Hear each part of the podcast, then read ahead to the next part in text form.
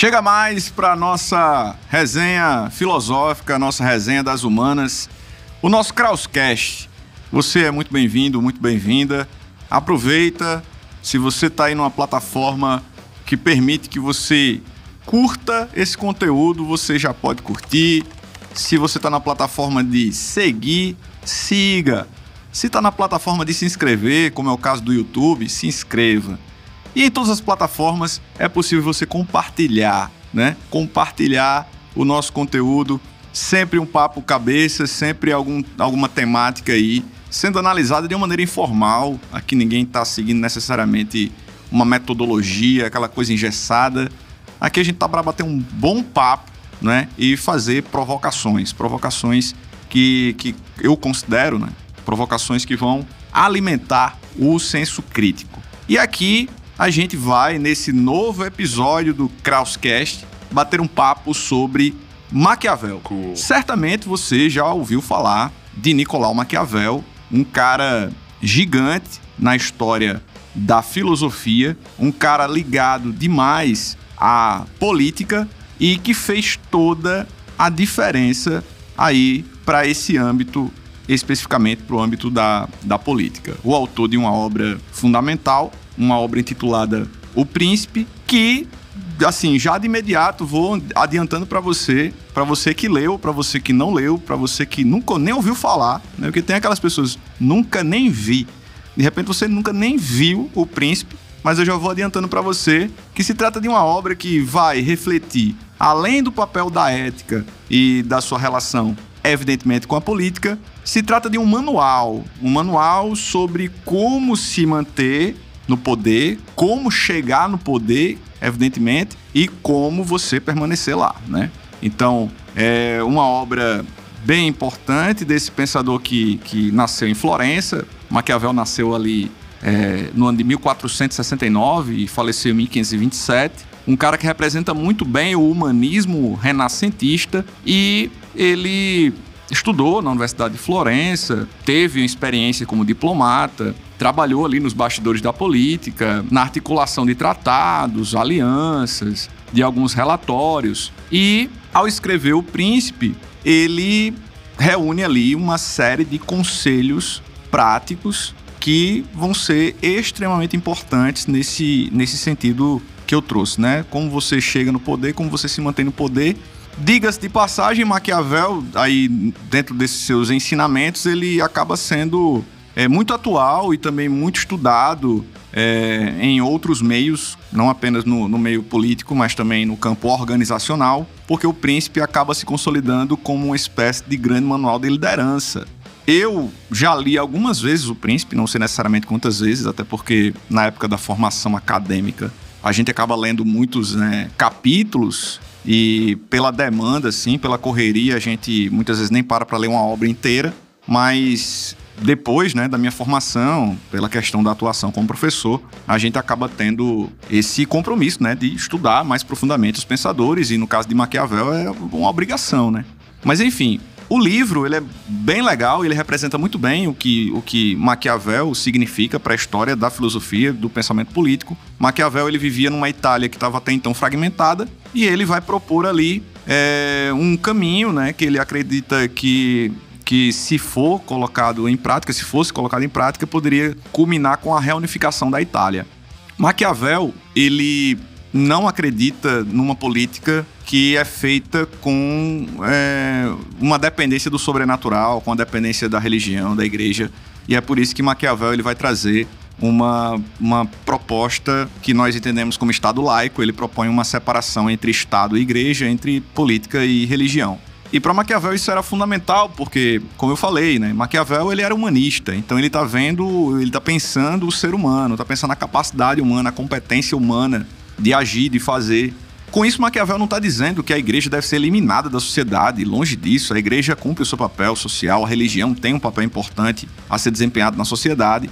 É, Maquiavel, em O Príncipe, ele é muito associado à defesa do absolutismo, é, Maquiavel está defendendo efetivamente um principado. Ele defende que o governante deve contar com um apoio de uma equipe ministerial. Então, não necessariamente Maquiavel está defendendo assim ao pé da letra absolutismo, mas não seria incorreto dizer que o pensamento de Maquiavel ele está alinhado ou ele pode ser associado ao absolutismo. Se bem que ele escreve né, as cartas sobre o, o governo de Tito Livio, ali a gente encontra um Maquiavel republicano, um Maquiavel que leva em consideração a participação do povo, a vontade do povo.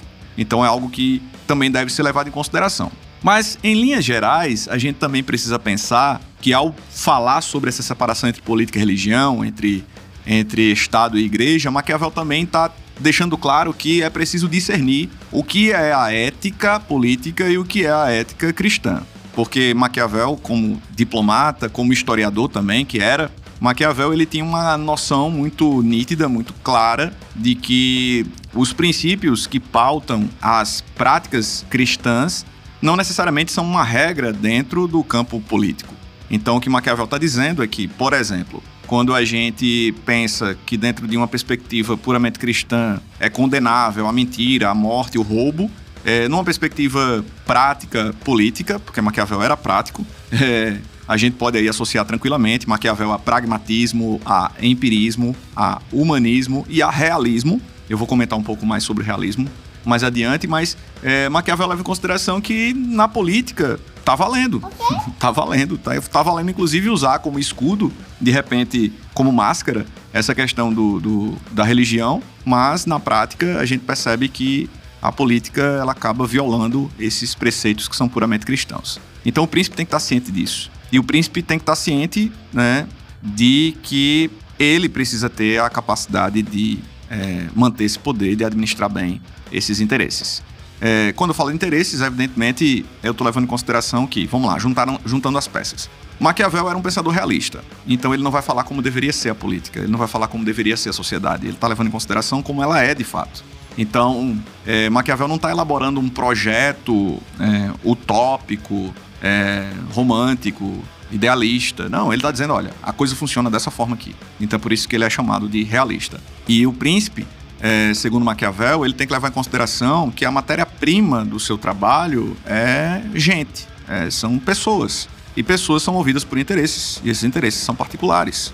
Então Maquiavel ele deixa muito claro que o ser humano ele é egoísta, o ser humano ele é hipócrita, ele é traiçoeiro, ele é vingativo, ele possui essas características e o príncipe ele é o grande gestor dessa convivência e ele é o grande responsável por manter o bem-estar dessas pessoas.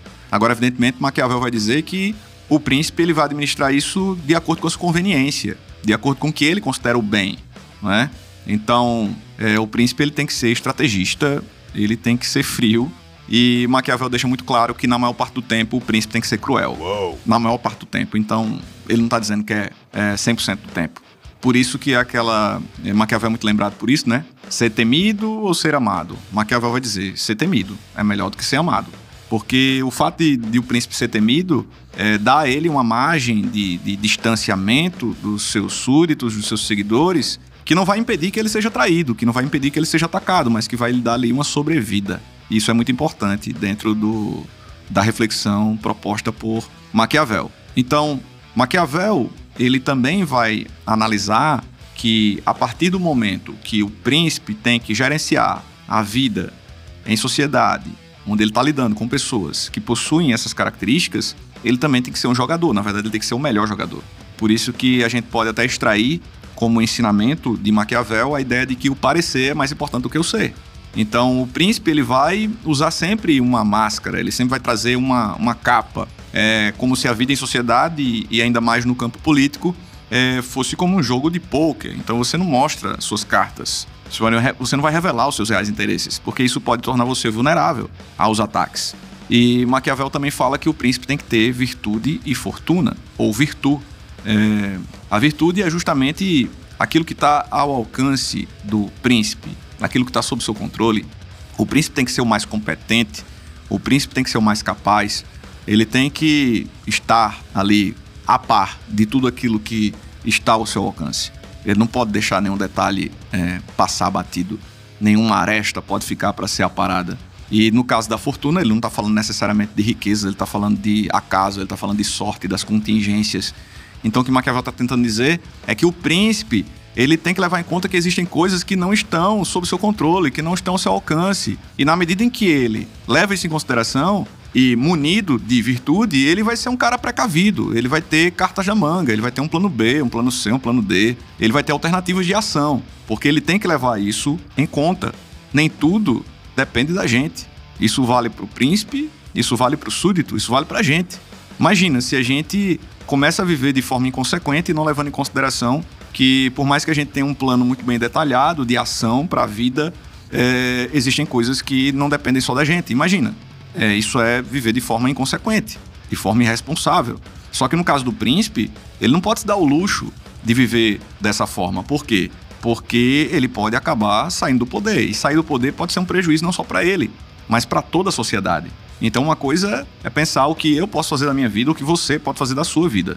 É, se der certo ou se der errado, a gente administra. Mas no caso do príncipe, existem outras questões que estão ali é, colocadas na mesa, né? Então, Maquiavel ele também é, fala a respeito da virtude da raposa e da virtude do leão.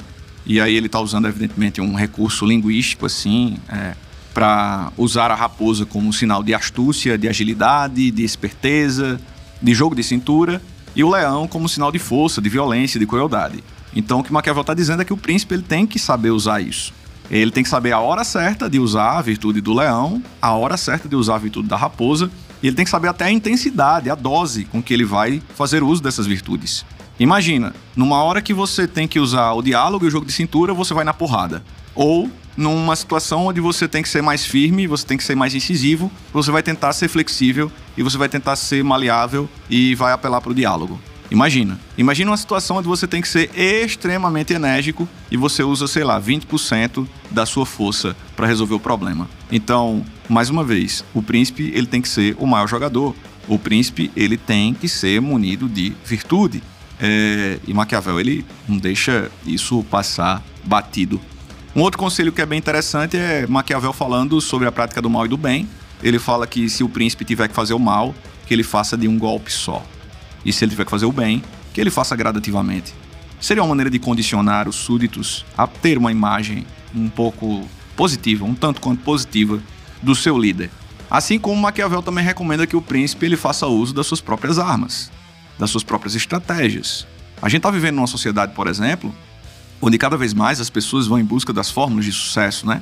E tem muita gente vendendo isso. É, muita gente, inclusive, que nem tem tanto sucesso assim, mas que vende as fórmulas para os outros. É, isso é no mínimo questionável. Mas enfim, algo só para provocar mesmo. É, mas o fato é que Maquiavel vai dizer: peraí, mas a estratégia deu certo com A, com B, com C. Quem garante que vai dar certo com você, né? Então, ele fala que é importante que você faça uso das suas armas, das suas estratégias. Com isso, ele não está dizendo que você não pode aprender novas estratégias, mas é importante que você aprenda num nível que você possa chamar de suas estratégias. É, até porque, como eu falei, repito, não é porque deu certo com, com uma determinada liderança naquela situação, né? Ainda tem isso, né? Deu certo com aquela pessoa naquela situação. Quem garante que vai dar certo com você na situação que você está passando? Por mais semelhanças que você possa encontrar na situação e até nas pessoas envolvidas. Então, Maquiavel é muito taxativo nesse, nesse sentido. Assim como ele fala também sobre a escolha dos ministros. A escolha dos ministros é um grande indício da competência do príncipe. Então, sabe aquela máxima do diga-me com quem andas que eu te direi quem és? Então, você tem lá um líder e você quer avaliar a sua competência. Claro, não vai ser apenas isso, mas olha para a equipe que ele formou, né? Essa equipe é uma equipe capaz? As pessoas certas estão nos lugares certos? Pelas razões certas? Então, esse tipo de coisa tem que ser pensada, né? E o termo maquiavélico, né?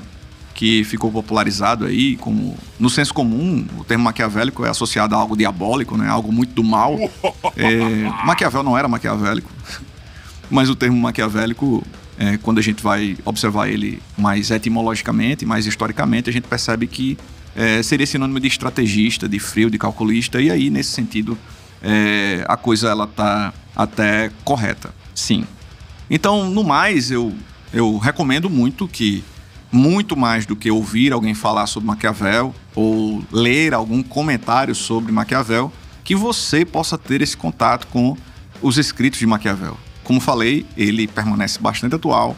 É, por mais que você não tenha tanta intimidade com a forma com que ele escreve, porque afinal de contas estamos falando de um autor renascentista, vale a pena esse esforço para se familiarizar com a linguagem dele e aprender um pouco, não sobre política apenas, mas sobre as relações humanas, sobre a convivência, sobre a vida em sociedade. É bem interessante. E aqui eu separei duas interações. Eu estou tentando inserir esse novo quadro, ainda pretendo dar um nome a esse quadro. Mas eu instiguei algumas pessoas na, no canal, no YouTube e também no Instagram. Você pode encontrar o professor Kraus. É, lembre de colocar o Kraus K-R-A-U-S-S. E aqui nós temos algumas questões que a gente pode discutir. Na verdade, é, são perguntas que foram feitas através dessas redes para que o professor aqui que vos fala possa responder. É, tem uma pergunta que foi colocada no canal, antes mesmo de eu propor essa, essa questão, na verdade, e que eu achei interessante, que na verdade tem um textão, e aí a pessoa pergunta como fazer um presunçoso mudar de ideia. Eu achei interessante essa pergunta. Eu estou reduzindo ela, porque na verdade foi um textão mesmo. E não se preocupem em colocar textão nos espaços das redes onde permitem isso.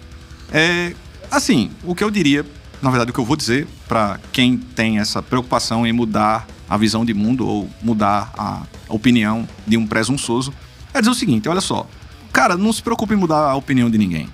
As pessoas elas precisam mudar a opinião de acordo com o que elas acreditarem que é, deve ser alterado para que se tornem pessoas melhores. Eu sei que está difícil no nosso contexto a gente, inclusive, ter debates. Muita gente não entende o que é debate. Debate é quando há um intercâmbio, quando, quando um aprende com o outro mesmo divergindo ideologicamente ou divisões de mundo. Mas o que eu percebo é que as pessoas estão participando muito mais de bate-boca, de discussão e de embates do que de debates.